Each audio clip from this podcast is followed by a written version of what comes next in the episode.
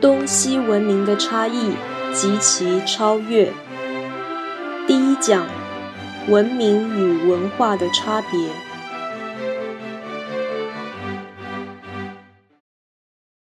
文化的观点呢，是社会科学的知识态度；文明的观点是人文学的求知精神。社会科学跟人文学 （social science, humanities），社会科学号称是科学，所以科学不讲价值吗？一个物理学家不会跟你说反对地心引力是高贵的，他们也不能说人类登陆月球是文明的目的，他们只能够觉得很高兴、很有成就，然后找出新的科学问题，回答那些问题。科学家不应该给价值判断，就像你去看医生，你问医生说：“这个药吃了有没有副作用？”他说：“有啊，可能会头昏。”你说：“那我要吃还是不要吃啊？”你这样就错了，要吃不吃是你决定的。医生跟你说副作用，这是他的职业应该跟你说的。那你用尝试想一想，如果感冒吃感冒药会头昏。它是一个副作用，应该是可以付出的代价，不是吗？如果这个代价太高了，这种药应该是不会被流通的。所以你用尝试就知道，有副作用一般而言是可接受的。你反过来问医生，就是你没尝试。那你问医生，医生还回答你，就是医生预举了，因为他应该站在医学立场跟你说。副作用大概是怎样？那你自己考虑一下。他不应该跟你说值得，这很值得，因为可能你一头昏，你就觉得人生没希望。你这个人的精神特别有问题，你随时都想要清醒，你头昏就觉得没有自我存在感。那这是你的价值观啊。所以医生是科学家，不能做价值判断。就像医生跟你说，你得了一个病。那这个病开刀成功的希望可能是百分之三十。你问医生，那到底我要开刀还是不开刀啊？你这样就是不当的，因为这是价值观，这是人文思想。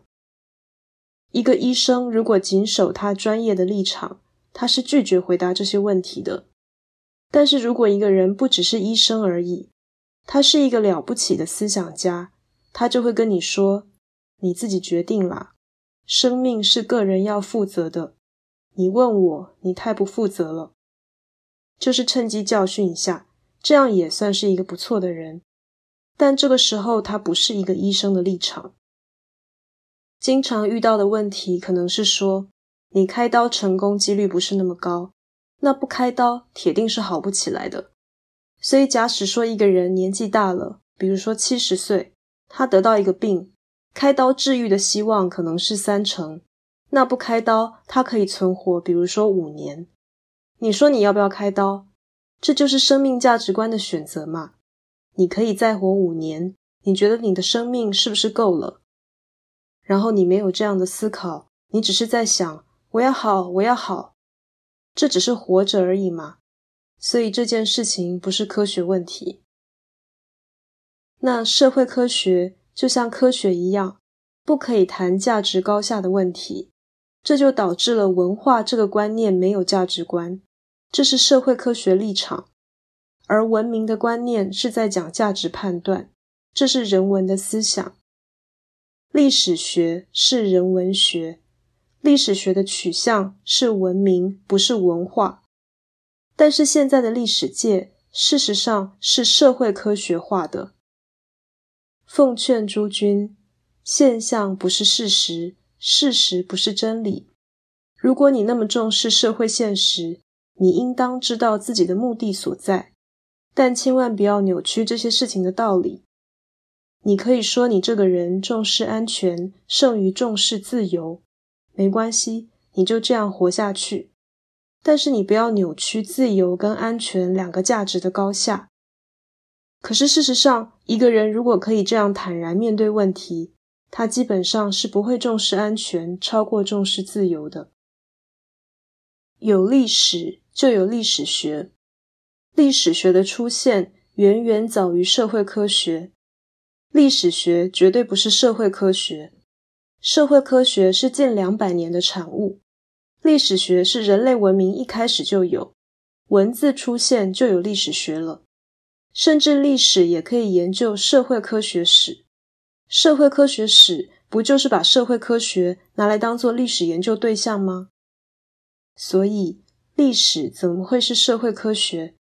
历史既然不是社会科学。它应当是人文学，历史是人文学，怎么可以用社会科学立场看待自己呢？所以，社会科学化的历史学其实是一种自杀。文化不论高下，文化的比较没有价值，文化的历史也不重要。那文明讲求高贵，所以文明的比较会呈现终极的价值，文明的历史。可以显示进化的意义。历史包含过去的一切，但是历史学具有高度的选择性，这表示在价值判断之下，大部分的事物没有那么高的价值，所以历史学的研究对象事实上并不多。理论上，历史学研究一切，事实上，历史学研究非常少的事情，因为历史学只研究有价值的事。今天历史学变得这么的广泛，什么都可以研究。